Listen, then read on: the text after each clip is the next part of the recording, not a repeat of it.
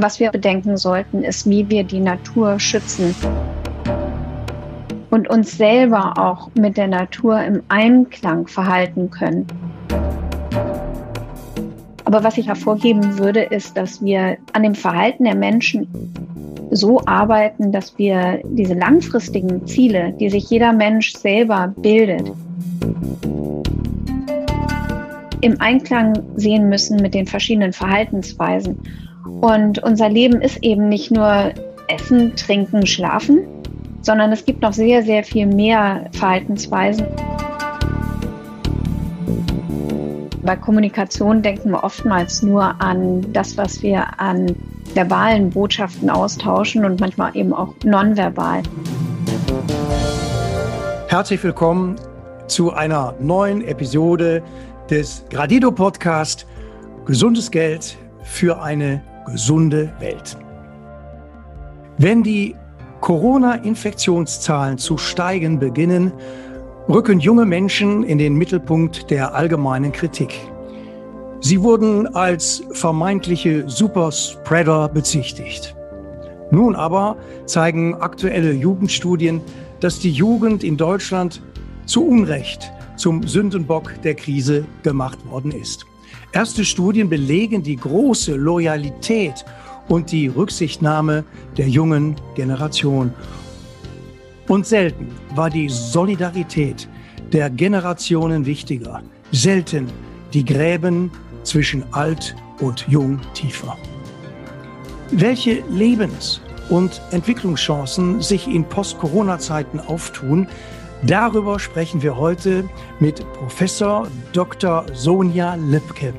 Sie forscht an der privaten Jakobs University in Bremen. Professor Lipke lehrt dort Gesundheitspsychologie und sie lehrt Verhaltensmedizin. Ihre Forschungsschwerpunkte sind Gesundheitsverhaltensweisen und Erwerbstätigkeit. Ihr Ziel? Menschen zu einem gesunden Lebenswandel zu befähigen. Herzlich willkommen zum Radito Podcast Professor Sonja Lipke. Ja, vielen Dank. Hallo. Ja, und auch ganz herzlich willkommen aus der Gradido Akademie, liebe Frau Professor Lipke. Sie haben eine aktuelle Studie durchgeführt zum Thema einsam beziehungsweise einsamer in der Corona-Pandemie? Fragezeichen, psychologische Befunde aus Deutschland. Ja, also soziale Isolation ist ein Risikofaktor für Einsamkeit und damit für gesundheitliche Beeinträchtigungen. Wer ist besonders betroffen und welche Veränderungen im Zusammenhang mit Corona haben Sie festgestellt zu früheren Jahren?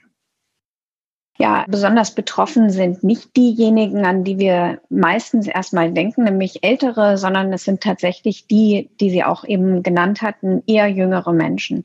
Also das heißt, gerade die Jüngeren, die jetzt in einem Lebensstadium sind, wo sie sich mit anderen zusammentun sollten, neue Verbindungen aufbauen, ne, die einfach losziehen und sich treffen wollen. Und die durften das jetzt alle nicht. Und da ist natürlich ein großes Defizit aufgekommen. Also junge Menschen mussten immer mehr online gehen, in Distanzbeschulung. Sie mussten einfach zu Hause bleiben, in Quarantäne oder im Lockdown durften sie einfach nirgendwo hin, außer vielleicht in einen Park und dann mit Freunden sich auf Abstand treffen. Das macht natürlich überhaupt keinen Spaß. Also von daher sind es tatsächlich eher die Jüngeren und diejenigen, die Doppelbelastungen haben. Und die Doppelbelastung haben wir untersucht im Zusammenhang mit Gesundheit. Mhm. Also das heißt, jemand, der eben schon gesundheitlich eingeschränkt ist oder war, der oder die hat dann eben noch stärker gelitten als diejenigen, denen es eh gut ging. Also von daher, gesundheitliche Belastungen hängen nur indirekt mit dem Alter zusammen. Mhm. Und es mhm. ist auf keinen Fall so, dass ältere Menschen automatisch dann gesundheitlich eingeschränkt sind und dann besonders gelitten hätten, sondern es ist eher so, dass das alle Altersbereiche betrifft. Und gerade Ältere, die schon gelernt haben, mit diesen Einschränkungen umzugehen, die sind eigentlich ganz gut damit klargekommen.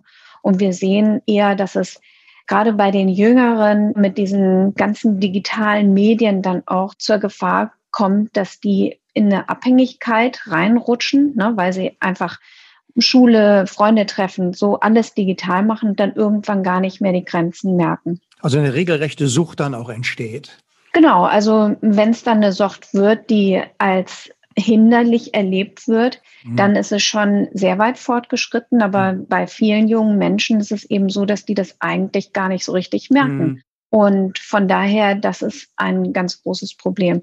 Die andere Gruppe, die auch sehr stark belastet war, ist, die zum Beispiel zu Hause eine Familie mit kleinen Kindern haben. Mhm. Also mehrfach belastet, wirklich im Sinne von, die müssen arbeiten und ihre Familie zu Hause so managen, wie sie das sonst eigentlich immer nur mit Unterstützung geschafft haben. Also hoher Stressfaktor quasi. Ja, genau. Mhm. Also das ist dann das Resultat. Mhm. Aber wenn man einfach mal an Menschen denkt, also wir nennen die Roller, also das heißt die, die mehrfach im Leben dann auch tatsächlich verschiedenen Herausforderungen zu kämpfen haben. Ne, jemand, der kleine Kinder hat, die normalerweise in die Kita gehen und wenn die Kita nicht zur Verfügung steht, weil Wochenende ist, dann haben sie eben auch nicht zu arbeiten oder wenn die Kinder krank sind, dann gibt es noch eine andere Betreuungssituation mhm. mit den Großeltern beispielsweise. Das ist alles weggebrochen und da ja, gibt es halt viele, die wirklich an den Rand ihrer Kräfte gebracht wurden. Mhm. Kann Einsamkeit so ansteckend sein wie ein Virus?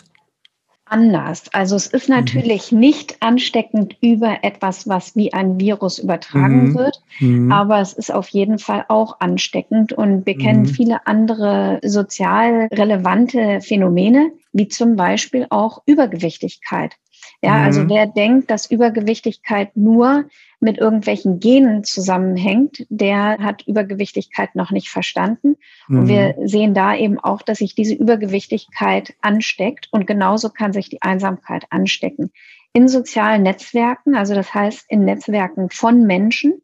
Und diese Menschen müssen natürlich in irgendeiner Beziehung miteinander stehen. Mhm. Aber das sind eben oftmals Wahlbeziehungen, aber nicht nur. Und das macht das Ganze interessant, weil die Einsamkeit steckt sich auch an in Netzwerken wie zum Beispiel Nachbarn oder Arbeitskollegen oder auch bei Familienangehörigen.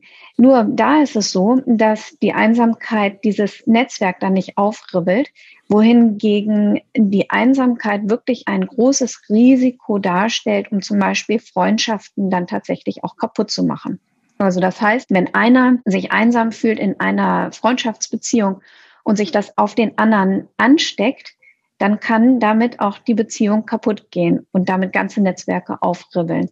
Und das können wir im Prinzip jetzt mit Corona ähnlich sehen. Diese mhm. ganzen mhm. Ansteckungen infizieren ja ganze Netzwerke. Das wird von einer Person zur nächsten weitergetragen. Und die Mechanismen, die wir da sehen, wie so etwas weitergegeben wird, die sind ähnlich. Aber es ist eben bei Einsamkeit nichts, was man irgendwie unter dem ja. Mikroskop sehen könnte ja, oder was man durch Handdesinfektion wegwaschen könnte. Aber es gibt natürlich viele andere Möglichkeiten, um dem auch entgegenzuwirken. Mhm. Psychiater haben zurzeit sehr, sehr viel zu tun. Auch die medizinischen Einrichtungen sind ja bis zum Bersten voll. Ich denke, das ist auch Ihre Einschätzung. Also die Probleme haben durch die Corona-Krise immens, insbesondere bei Kindern und Jugendlichen, zugenommen. Ist der Virus, Bernd, auch eine Art Brandbeschleuniger für den Zerfall des Wirtschafts- und Gesellschaftssystems? Naja, das kann man ja beobachten. Allein schon jetzt die ganze Pleitewelle, die jetzt auf uns zurollt, die im Moment noch verdeckt ist. Die hatten ja eine Gnadenfrist quasi, dass sie jetzt erstmal nicht mehr, noch nicht die Insolvenzen melden mussten. Aber man sieht jetzt schon oder man sieht, dass die Geschäfte leer sind, dass die Gaststätten ihre Probleme haben, die Zulieferbetriebe und so weiter. Es ist auf jeden Fall schon mal für die Wirtschaft ganz, ganz schwierig, insbesondere übrigens für den Mittelstand. Stand, ja. Man sieht ja die Riesenunternehmen, die machen auch entsprechend Riesengewinne. Die können sich am leichtesten darauf einstellen weiß ich, die ganz großen wie Amazon und so weiter, die haben jetzt, weiß ich, wie viel Milliarden zusätzliche Gewinne gemacht. Aber das Rückgrat unserer Gesellschaft, nämlich der Mittelstand, also die Menschen, die wirklich dafür sorgen, dass wir hier in Wohlstand miteinander leben können, und die meisten Arbeitsplätze schaffen und Arbeits 90 Prozent. Genau. Und das ist ja auch wieder ein soziales Miteinander. Wir Menschen sind ja soziale Menschen. Das heißt, die schaffen ja nicht nur Arbeitsplätze im Sinne von Verdienstplätze, von Gelderwerbsplätze, sondern die schaffen ja auch diese Kommunikation unter den Menschen. Also die schaffen Netzwerke.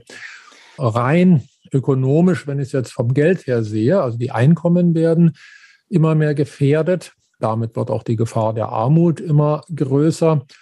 In anderen Ländern ist ja schon ganz extrem. Bei uns geht es noch halbwegs, aber auch das wird uns immer mehr auch hier treffen. Und eben auch im sozialen Gefüge. Die Folgen sind, dass Freundschaften, Bekanntschaften einfach dadurch, dass es schwierig wird, sich zu treffen, wenn man mal sich daran gewöhnt hat, dass es alleine auch ganz schön ist, dann kann sein, dass auch so ein Bedürfnis, sich zu treffen, weniger wird. Man merkt es dann mit der Zeit, dass da was fehlt. Man merkt es vielleicht nicht im Moment, weil es ist ja mal ganz schön, wenn man ein bisschen ruhiger leben kann. Und da passiert im Moment sehr, sehr viel in dieser Richtung. Ja, du hast es ja selber gesagt, der Mensch ist ein soziales Wesen, er kommt genau. auf die Welt und ganz natürlich ist der Bezug zum anderen Menschen, in dem Falle, wenn er auf die Welt kommt, zunächst einmal Mutter und Kind logischerweise und da stellt sich eben immer wieder heraus, wie sehr der Mensch vom ersten Tag seines Lebens, ob jetzt im Mutterleib oder wenn er dann auf die Welt kommt in dem Sinne, die Kommunikation braucht. Er braucht die Kommunikation. Er braucht auch die Bestätigung. Das sind ja nicht nur Worte. Es ist ja auch die Wärme, die das Junggeborene braucht und die Stimme der Mutter. Und was äh, vielleicht ganz wichtig ist, sogar der Geruch. Das gibt zunächst mhm. einmal Vertrauen. Also Kommunikation schafft auch Vertrauen, nicht, Frau Professor Liebke? Ganz genau. Also ich würde da sogar noch weitergehen. Bei Kommunikation denken wir oftmals nur an das, was wir an verbalen Botschaften austauschen und manchmal eben auch nonverbal. Bei Einsamkeit geht es sehr weit darüber noch hinaus, dass es wirklich auf das sich Verstehen ankommt. Also von daher, die Resonanz ist da ein sehr gutes Wort, was das versucht zu fassen, auch wenn bei Resonanz immer wieder sehr unterschiedliches darunter verstanden wird. Also Einsamkeit ist nicht nur, wenn Menschen viel alleine sind und damit vielleicht auch ganz gut klarkommen. Ganz im Gegenteil. Einsamkeit ist ein subjektives Gefühl und grenzt sich auch nochmal von sozialer Isolation ab. Also Menschen können beispielsweise sozial isoliert sein, aber eben dieses Gefühl der Einsamkeit ist dadurch geprägt, dass sich Menschen eben nicht richtig verstanden fühlen.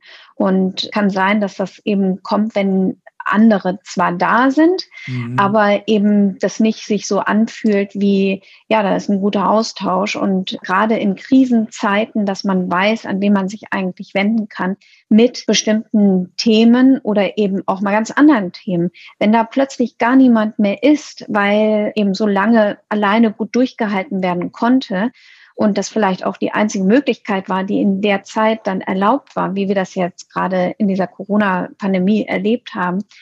Irgendwann ist dann natürlich der Punkt erreicht, wo dann doch ein Leiden wieder eintritt. Und da habe ich eben die Einstellung, dass dieses Leiden, dieses Gefühl der Einsamkeit wie ein Warnsignal auch ernst mhm. genommen werden sollte. Viele Menschen nehmen das dann als so ein Endstadium und wollen das dann bekämpfen und haben eigentlich überhöhte Erwartungen. Ja, mir ist ganz wichtig, das Gefühl der Einsamkeit als Frühwarnsignal zu verstehen. Das heißt, wenn wir beim Auto sehen, die Tankanzeige leuchtet auf, dann fahren wir ja auch an die Tankstelle. Aber die Erwartung, dass man damit gleich in die Werkstatt fahren müsste, entspricht so ein bisschen dem Gefühl, Einsamkeit ist eine Krankheit. Man müsste jetzt sofort zum Psychiater oder zum Hausarzt gehen. Wenn die dann nicht helfen können, dann ist das eine falsche Erwartung gewesen. Und genauso fahren wir ja auch mit dem Auto nicht in die Werkstatt, sondern fahren erstmal mit unserem Auto zur Tankstelle und wir als Menschen sollten einfach andere Menschen wieder aufsuchen. Und dann eben auch nicht überhöhte Erwartungen haben an die anderen, sondern einfach erstmal wieder mit denen zusammenkommen und wieder in den Austausch kommen. Und dieses Gefühl des Austausches, das ist natürlich bei uns sehr stark geprägt durch Worte und das Verbale, aber es geht eben doch sehr weit darüber hinaus.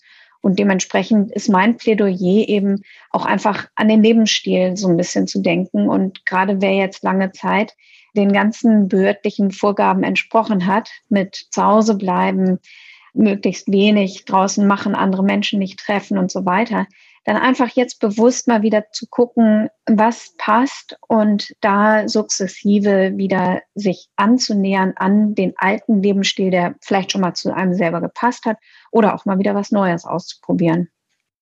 Schulen, Jugendämter und auch Familien können das Kindeswohl unter den aktuellen Rahmenbedingungen längst nicht mehr ausreichend schützen. Also in der Bildungs- und Familienpolitik ist die dringend notwendige Kurskorrektur nicht in Sicht. Und Ihre Forschungsarbeit in den Bereichen Gesundheit, Wohlbefinden, Erwerbsfähigkeit und soziale Teilhabe ist von großer gesellschaftlicher Bedeutung. Was ist zu tun?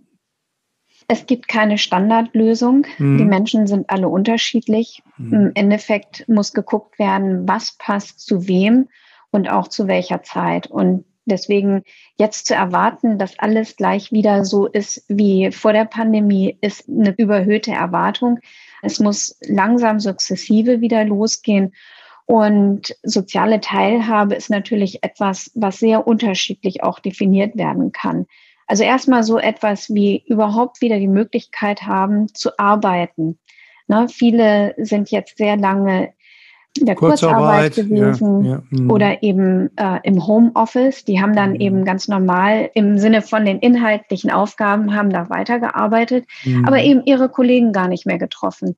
Und dann natürlich auch für Betriebe, wie kriegen die jetzt eigentlich ihre Mitarbeiter wieder sicher an den Arbeitsplatz? unter Nutzung von all den Erkenntnissen, die wir jetzt über die letzte Zeit gesammelt haben. Also das heißt, viele haben vielleicht auch festgestellt, im Homeoffice ist es für bestimmte Aktivitäten absolut sinnvoll.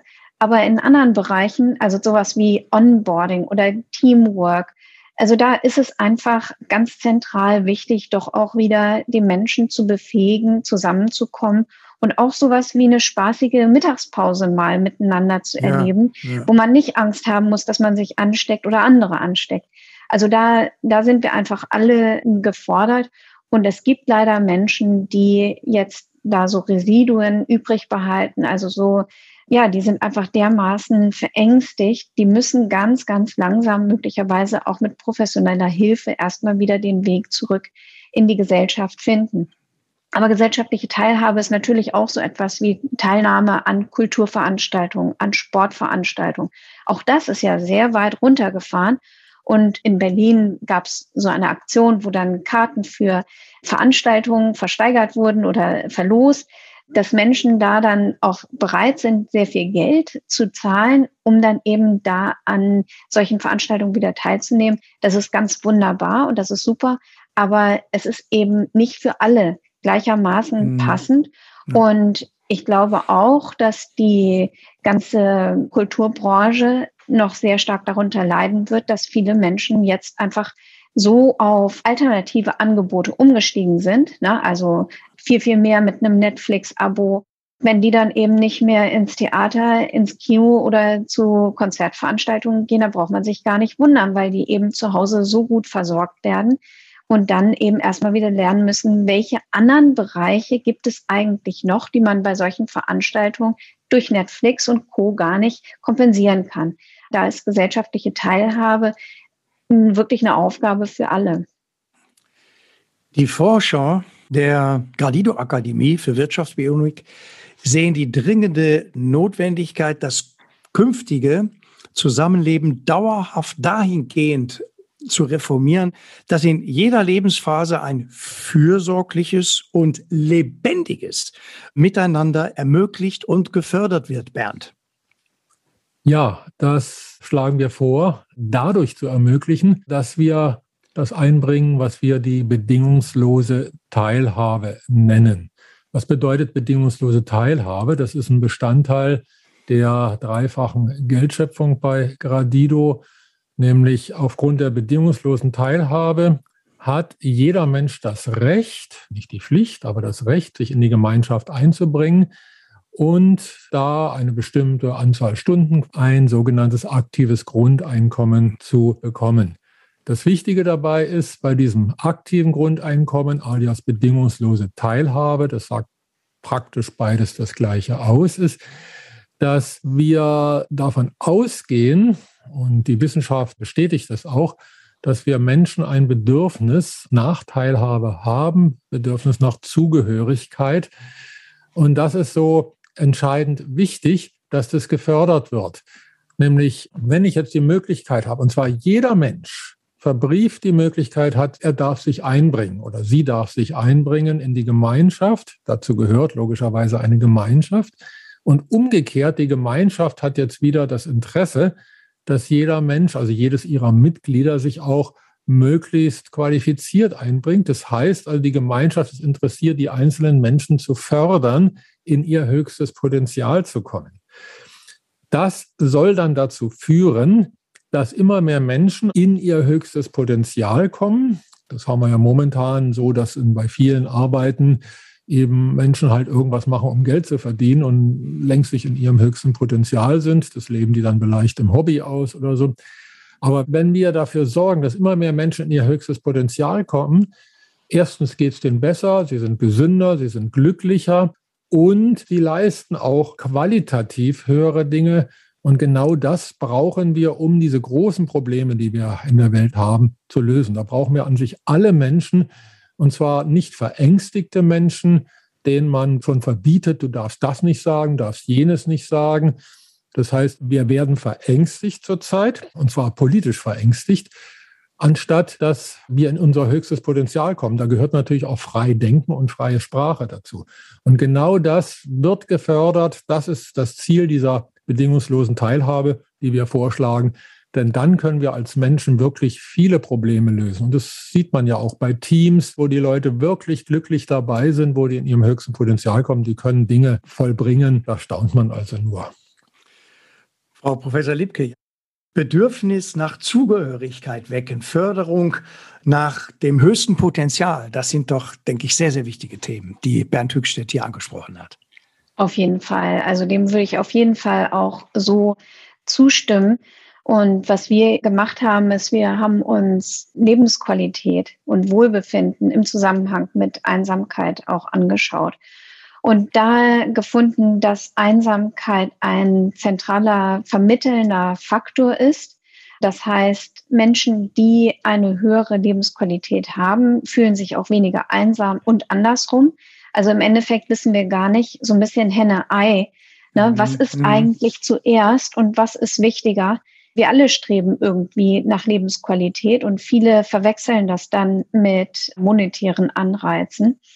Was mhm. langfristig wirklich nur zielt, ist, dass man jemanden hat, mit dem man darüber mal ehrlich sprechen kann. Mhm. Und dieser Austausch, ne, dieses darüber sprechen, das kommt heutzutage sehr oft zu kurz. Absolut. Also gerade im digitalen Zeitalter ich gucke mir einfach manchmal so aus Interesse die Tagesschau an bei Facebook und bin immer wieder schockiert, welche Rückmeldungen da gegeben werden. Von am Thema komplett vorbei, wo ich mich dann schon frage, was machen die Leute eigentlich wirklich, außer vielleicht das Bild anzuschauen und sich dann über die Kleidung zu ereifern.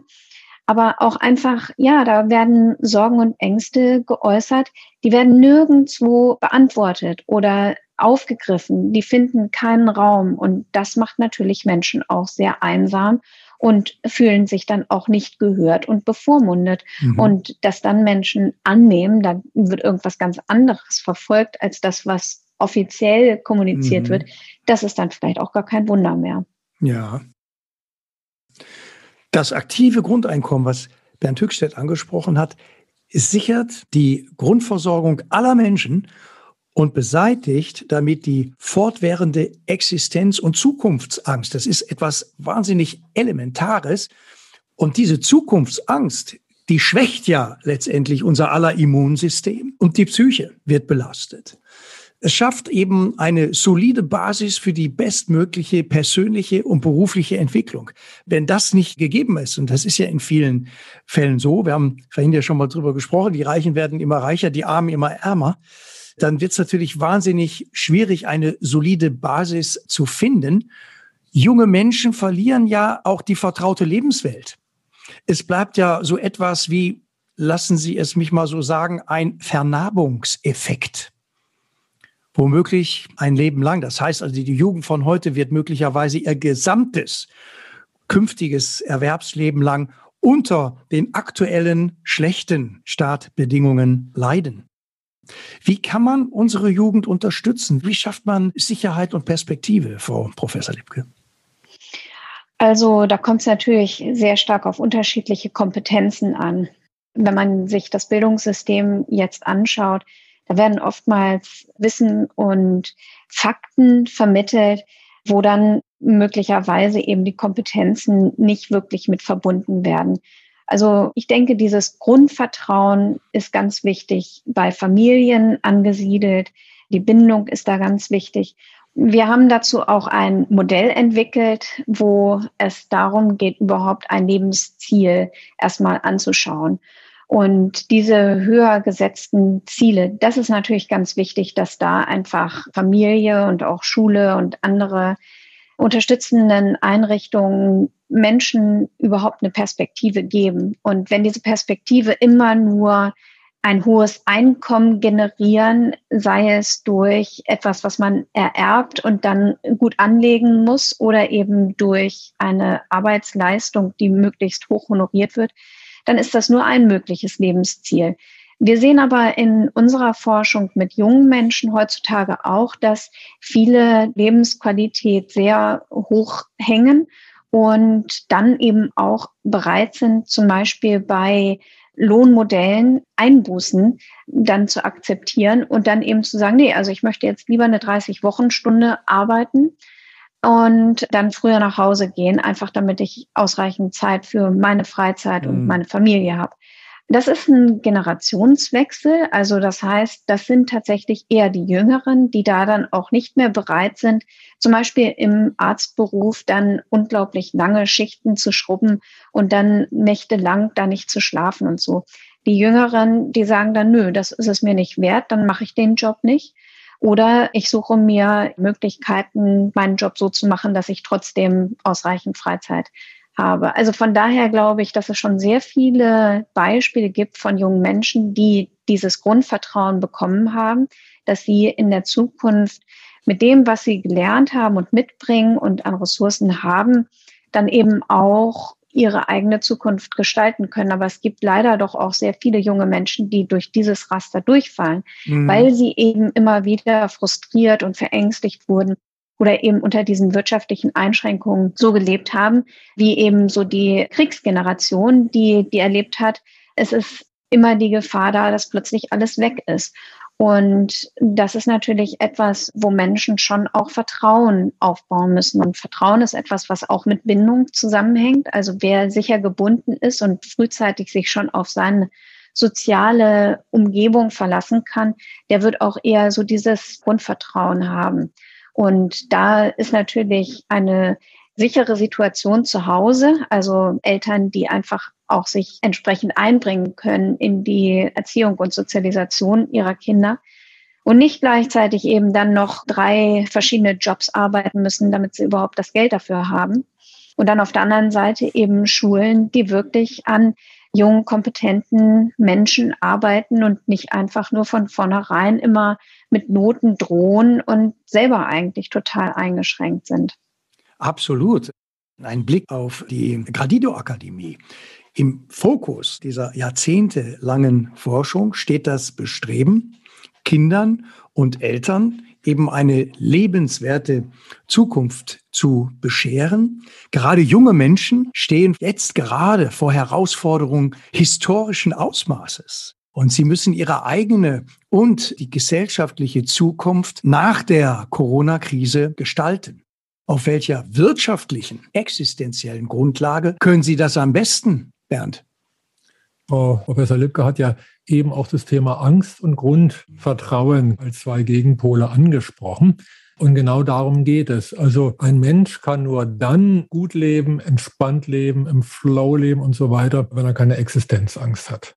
Das ist wohl wahr, ja, ja, weil das sehen wir ja jetzt nicht, was da los ist, weil die Bedrohung ist so stark, eben auch aus wirtschaftlichen Gründen heraus. Keiner weiß ja, wenn man ehrlich ist, was morgen ist.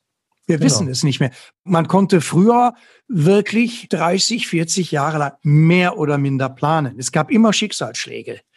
Aber wenn man keinen silbernen Löffel geklaut hat, dann kommt man eigentlich davon ausgehen. Ich nehme jetzt mal das Beispiel Bosch dort 30 oder 40 Jahre gearbeitet hat. Man bekam ein oder zwei Betriebsrenten plus die gesetzliche. Also man wusste schon, auf was man sich eingelassen hat. Das ist ja heute alles gar nicht mehr möglich.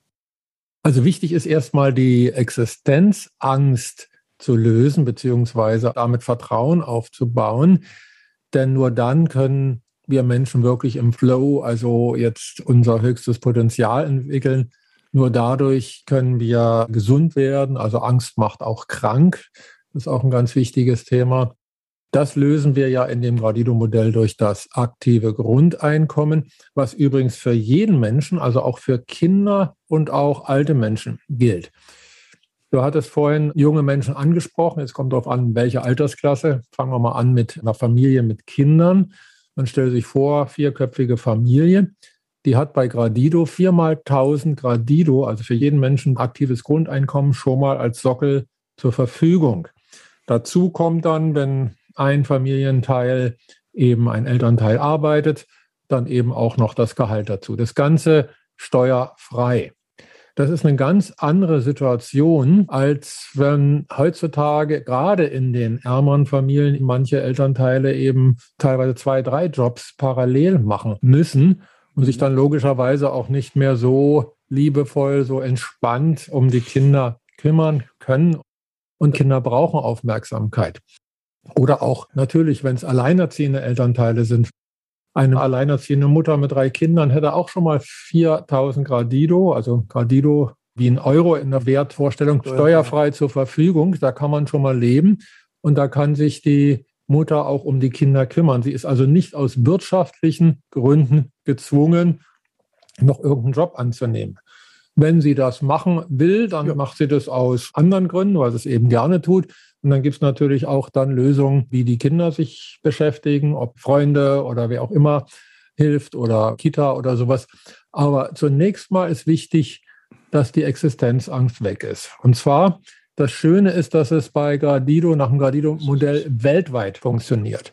Also bei Gradido stellt sich nicht die Frage, ja, wo soll denn das Geld herkommen, wie bei allen anderen Modellen, wo man dann erst überlegt, ja, wie kann man denn in den armen Regionen, wo die Leute, wo es denen ja viel schlechter geht als bei uns, wie kann man dafür sorgen, dass die Geld zum Leben haben? Bei Gradido ist es so, dass weltweit dieses Grundeinkommen von 1000 Gradido möglich ist, weil es eben aus sich selbst, aus dem Leben heraus kreiert wird. Und wenn man jetzt also die Angst erstmal weggenommen hat, dann können sich die Menschen besser entfalten. Dann kommt auch das Grundvertrauen. Wichtig ist, dass es auch für jeden Menschen ist, also nicht nach Gesinnung. Ich meine, man kann über bestimmte Themen unterschiedlicher Meinung sein, aber wichtig ist, ein Grundeinkommen heißt ein Grundeinkommen für jeden, der das will. Und auch beim aktiven Grundeinkommen ein jeder, der sich einbringen will in die Gemeinschaft, ganz gleich, was er oder sie dann darunter versteht, hat das Recht auf dieses Grundeinkommen dann sind wir erstmal frei und dann können wir die anderen Dinge aufbauen. Und das ist, glaube ich, ein ganz wichtiger Punkt, der weltweit gelöst werden muss. Dann wird es auch nicht mehr sowas geben wie jetzt hier mit Afghanistan oder so, weil die Taliban, das sind teilweise eine Söldnerarmee. Denen geht nicht gut. Und deshalb. Also es geht immer um diese existenziellen Fragen. Ja, Irgendjemand verdient ja am Krieg auch immer ja. mit. Ja. Oder viele verdienen auch am Krieg mit, letztendlich. Und da ist eben die Frage, wie kann man generell Armut und Krieg besiegen? Und da sind natürlich existenzielle Dinge wie eine Grundabsicherung natürlich schon mal ganz wichtig. Ja? Zumal ja genug da ist. Also es ist genug, äh, genug für alle da. Also ja, also zehn Männer der Welt besitzen über die Hälfte des gesamten Vermögens der Welt. Mhm. Das hat ja nichts mit Neid zu tun, wenn man darüber spricht, ja. aber die Konzentration von viel Geld, unsäglich vielem Geld, also von Billionen in den Händen weniger, ich glaube, das nützt der Menschheit eben dann auch nichts. Ne? Mhm. Aber auch die könnten doch in dem Modell letztendlich ihr Geld auch noch behalten. Also zumindest kann jeder Millionär oder Milliardär werden. Das wäre Nach ja nicht dem das Modell, ja, ja, ja, klar. Es würde bloß keine Armut mehr geben. Und natürlich würden diese zehn Menschen, die hätten auch nicht die Macht mehr. Nicht? Also momentan mhm. ist ja so, dass diese wenigen Superreichen. Also die Big Tech letztendlich, ja, die, Big, die, sogenannten Big Tech, ja.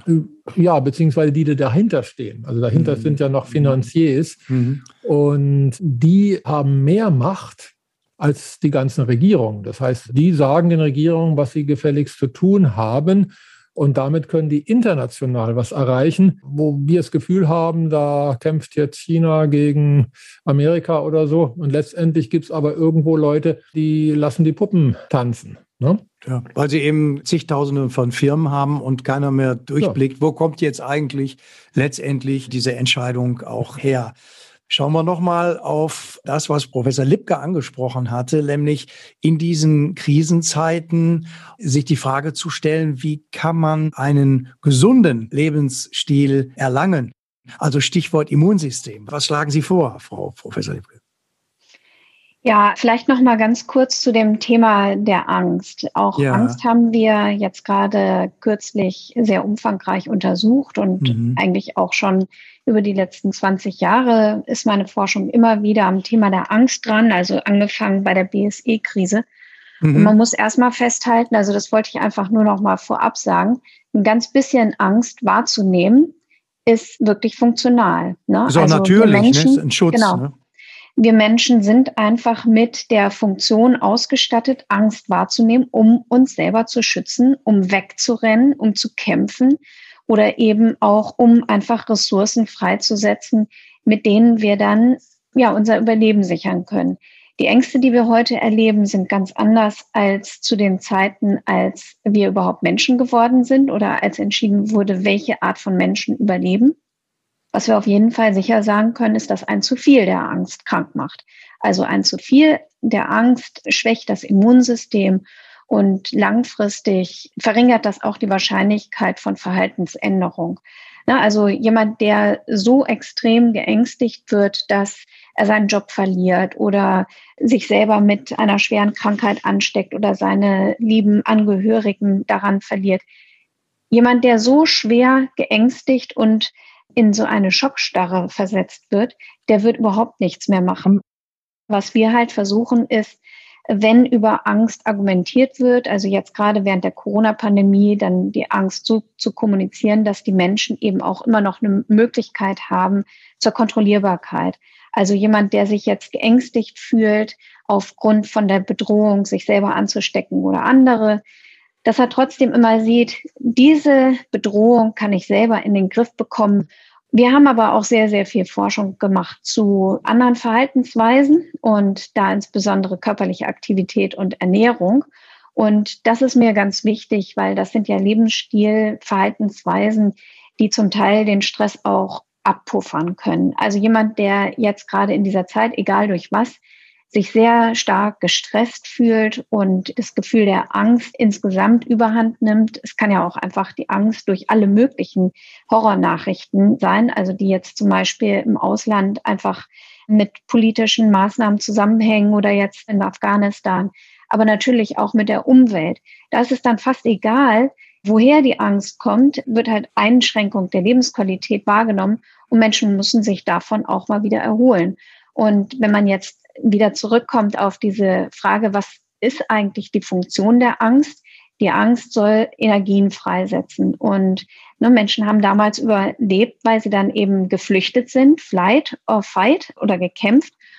Und was wir heutzutage machen ist, wir sitzen auf dem Sofa, hinterm Schreibtisch, wir sitzen, sitzen, sitzen, dann liegen wir vielleicht auch mal, aber was wir ganz wenig machen, ist uns bewegen. Und diese Stresshormone, die eben auch mit der Angst zusammenhängen, die sind dann im Körper und die machen langfristig krank. Also darüber können wir erklären, warum eigentlich das Immunsystem dann auch so angegriffen ist. Dementsprechend einfach mal die Angst zu Hause lassen und selber loszugehen, einen Spaziergang. Erstmal zehn Minuten, das reicht, aber dann eben auch zu steigern. Und was ich selber sehr gerne mache, ist, ich treffe meine Freundin dann beim Spazierengehen oder Walken und wir reden dann eben sehr intensiv und das ist eine ganz andere Möglichkeit, um auch den Kopf mal frei zu kriegen oder eben auf andere Gedanken und neue Ideen zu kommen. Und das wäre eben so das, was ich auf jeden Fall auch jedem empfehlen würde. Gucken Sie, was für Sie passt, wovon Sie profitieren bei der Erholung von dem alltäglichen Stress. Und es gibt kein Patentrezept. Also jeder muss für sich selbst das beste, passende finden und suchen. Und dann natürlich auch immer gucken, wie geht das in Einklang mit dem, was man sonst noch möchte. Ne? Also jetzt zum Beispiel andere Menschen treffen, wenn es einen allgemeinen Lockdown gibt. Zum Glück war der in Deutschland nicht so stark, dass wir gar nicht mehr rausgehen durften. Wir durften uns immer noch spazierengehenderweise mit anderen auf sichere Entfernung treffen. Nur viele haben das dann nicht gemacht und sind dann eben nur noch zu Hause geblieben oder haben andere gar nicht getroffen. Und da einfach ein bisschen kreativ auch zu werden. Das wäre so meine Empfehlung. Ja, die bedingungslose gesellschaftliche Teilhabe ist ja einer der Grundpfeiler des Gradido-Modells für ein gesundes und sinnerfülltes Leben. Wie sieht das Gesundheitssystem dann aus, Bernd? Also das Gesundheitssystem im Gradido-Modell ist ein Teil der zweiten Geldschöpfung, also das Staats- oder Gemeinschaftseinkommen. Das heißt also, vorgesehen ist ein freies Gesundheitssystem. Frei bedeutet auch, dass man dann auch wählen kann. Es gibt ja Naturheilmethoden, es gibt natürliche Methoden, sich gesund zu halten, von denen ja auch Frau Professor Lipke auch gesprochen hat. Also natürlich Bewegung, alles, was das Immunsystem stärkt, vernünftige Ernährung und so weiter. Das heißt also, Freiheit ist ein wichtiges Thema, auch im Gesundheitssystem. bei Gradido ist also keine Abgabe nötig, jetzt für Krankenkassen oder ähnliches, weil das schon, das haben wir soweit durchgerechnet, in der zweiten Geldschöpfung enthalten ist. Denn die zweite Geldschöpfung ist in der Höhe, wie zum Beispiel in Deutschland, der öffentliche Haushalt, Bund, Länder und Gemeinden und das Gesundheitswesen zusammen. Von daher ist wesentlich eine Erleichterung jeder Mensch hat dann auch die freie Wahl, wie er für seine Gesundheit sorgt. Ist ja immer besser für die Gesundheit zu sorgen, als hinterher die Krankheit zu pflegen. Dass wir auch das unterstützen. Und das geht eben dann durch diese zweite Geldschöpfung von den dreien. Und dazu kommt der Ausgleichs- und Umweltfonds, das ist ja die dritte Geldschöpfung. Wenn wir Menschen dafür sorgen, dass unsere Umwelt auch wieder natürlich und gesund wird, dass es auch wieder Freude macht, rauszugehen und dass wir auch überall grüne Umgebung um uns herum haben, eine gesunde Umwelt sorgt natürlich auch dazu, dass die Wesen, die dort leben, und dazu gehören wir Menschen ja nun maßgeblich dazu, dass die auch gesund sind. Frau Professor Lipke, wie sehen Sie generell die Lebens- und Entwicklungschancen unserer Gesellschaft in Post-Corona-Zeiten? Genau, also was wir auf jeden Fall jetzt mitbedenken sollten, ist, wie wir die Natur schützen und uns selber auch mit der Natur im Einklang verhalten können. Ich habe gerade jetzt wieder in der aktuellen Presse gelesen, dass die Corona-Pandemie und all das, was wir jetzt an Verhalten zeigen, dazu führen, dass wir sehr viel mehr Müllaufkommen haben. Und das ist natürlich etwas, wo jeder Einzelne auch in der Verantwortung steht. Und dazu machen wir jetzt selbst keine Forschung, aber indirekt dann schon wieder, ne, wenn es dann so um körperliche Aktivität geht. Warum muss es denn eine lange Fahrt in die Berge sein, wo man dann eben doch einen deutlichen Fußabdruck hinterlässt? Warum kann man nicht einfach in der nahegelegenen Umgebung sich betätigen und alternative Sportarten wählen? Warum geht man in einen Laden und kauft da ein, in einem nahegelegenen Laden? Da unterstützt man die lokale Wirtschaft und hat dann vielleicht auch ein gutes Gefühl. Wohingegen, wenn man online zu irgendwelchen Unzeiten bestellen kann, dann produziert man wieder ganz viel Abfall und Umweltbelastung dazu. Und das ist natürlich auch immer etwas, wo Menschen um die langfristigen Folgen ihres Verhaltens sich Gedanken machen müssten. Und dementsprechend denke ich auch so etwas wie Vegetarismus, ne? Also, dass man einfach sich überlegt, muss es jetzt so viel Fleisch sein, so viele tierische Produkte oder können wir einfach lokale Produkte essen, die vielleicht dann auch für die eigene Gesundheit viel besser sind? Also da dieses vernetzte Denken, das denke ich, ist total wichtig und das sollte auch von Schulen viel mehr vermittelt werden. Und da haben natürlich auch die Medien einen gewissen Anteil, Menschen da aufzuklären über die Folgen ihres Verhaltens und dann eben auch die Möglichkeiten und im Endeffekt dann eben Möglichkeiten aufzeigen, wie jeder Einzelne daran mitwirken können. Ich habe jetzt zu Herrn Höchstedt ganz viele Fragen. Ich denke, das können wir heute gar nicht alles klären. Aber was ich auf jeden Fall eben nochmal hervorheben würde, ist, dass wir theoretisch an dem Verhalten der Menschen so arbeiten, dass wir diese langfristigen Ziele, die sich jeder Mensch selber bildet, im Einklang sehen müssen mit den verschiedenen Verhaltensweisen. Und unser Leben ist eben nicht nur Essen, Trinken, Schlafen, sondern es gibt noch sehr, sehr viel mehr Verhaltensweisen. Und für mich ist Teilhabe eben auch etwas wie Arbeiten. Arbeiten ist nicht nur, um Geld zu verdienen, sondern einfach auch ein Ausdruck von Teilhabe. Und genauso haben wir das eben im Bundesteilhabebericht der Bundesregierung wo wir insbesondere Menschen mit gesundheitlichen Einschränkungen angeschaut haben, auch hervorgehoben. Und wir sehen da eben, dass Menschen doch sehr stark benachteiligt sind. Also wer gesundheitlich beeinträchtigt ist, hat oftmals gar nicht so die Möglichkeiten, sich auch einzubringen. Und dementsprechend ist es da sehr, sehr wichtig, eben auch umfangreicher das Ganze zu konzeptionalisieren und da eben auch zu sagen, wenn wir jetzt alle ein bedingungsloses Teilhabe, da Möglichkeiten haben, aber eben auch ein Grundeinkommen, was motiviert Menschen dann überhaupt noch, sich einzubringen? Also ich bin absolut davon überzeugt, dass Menschen intrinsisch motiviert sein können. Aber das wird oftmals so abtrainiert, schon allein durch die Schulen, wie sie aufgebaut sind, dass wir da, glaube ich, wirklich auch eine gesellschaftliche Revolte bräuchten oder alle, die dann eben davon überzeugt sind, dann entsprechend auch aktiv dran mitwirken müssen, ohne dass wir jetzt irgendwie das ganze System umstoßen, sondern eher im Sinne von, dass jeder sich an die eigene Nase fassen müsste. Ja, Bernd, das ist der Unterschied bedingungsloses Grundeinkommen und aktiv, dass man sagt, man bringt sich automatisch eigentlich ein. Ja, genau. Also der Unterschied zum bedingungslosen Grundeinkommen, wo wir auch unsere Bedenken haben, der ist ja beim aktiven Grundeinkommen, man bringt sich in die Gemeinschaft ein. Also eben das ist der Anreiz, sich einzubringen, um sein Grundeinkommen zu bekommen. Das bekommt man also dann, wenn man sich einbringt. Insofern ist da schon ein Anreiz gegeben. Natürlich ist es individuell sehr verschieden. Also verschiedene Menschen haben unterschiedliche Bedürfnisse und unterschiedliche Begabungen. Sie können sich auf unterschiedliche Art und Weise einbringen. Und das Schöne dabei ist, bedingungslose Teilhabe heißt, jeder darf sich auf seine Weise einbringen. Und es ist wichtig, jeder wird gefördert sich einzubringen. Das ist nämlich genau das wirklich auch. Also seine Talente und seine Möglichkeiten. Mit einbringen in die Gemeinschaft mhm. und damit wird erst Teilhabe möglich. Und das ist der Unterschied zum bedingungslosen Grundeinkommen. Essen, trinken, schlafen. Frau Professor Lipke, zum Schluss. Haben Sie eine persönliche Erfolgsformel in diesen Krisenzeiten? Also ich sehe eben viele Möglichkeiten darin, verschiedene Ziele miteinander zu vernetzen. Also wenn ich Sport machen will, dann mache ich das sehr gerne mit anderen zusammen. Auch weil ich gar nicht Zeit habe, das nacheinander zu machen, mache ich das dann einfach gemeinsam. Aber auch da würde ich wieder sagen, jeder muss das für ihn oder sie passende finden. Also für viele ist das eine absolute Überforderung, mit anderen spazieren oder walken zu gehen oder joggen. Spazieren geht dann vielleicht immer noch, aber dann tiefgreifende Gespräche sind viel zu viel. Das wird wirklich nur auf dem Sofa dann möglich sein, weil das Gehirn nicht ausreichend daran gewöhnt ist.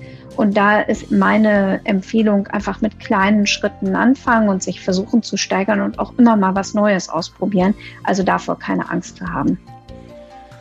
Es verwundert nun wirklich nicht, dass Jugendliche Corona mit Verunsicherung, Angst und Trauer assoziieren. Sie fürchten, und die ist absolut nachvollziehbar, diese Angst, diese Trauer. Sie fürchten um ihre eigenen privaten und beruflichen Zukunftsaussichten und die wirtschaftliche und soziale Existenz ihrer Familien. Ich denke, wir brauchen keine Schuldzuweisungen, sondern innovative Lösungsansätze für die gemeinsame Zukunft von alt und jung. Ganz, ganz herzlichen Dank, Professor Sonja Lipke. Ja, danke auch.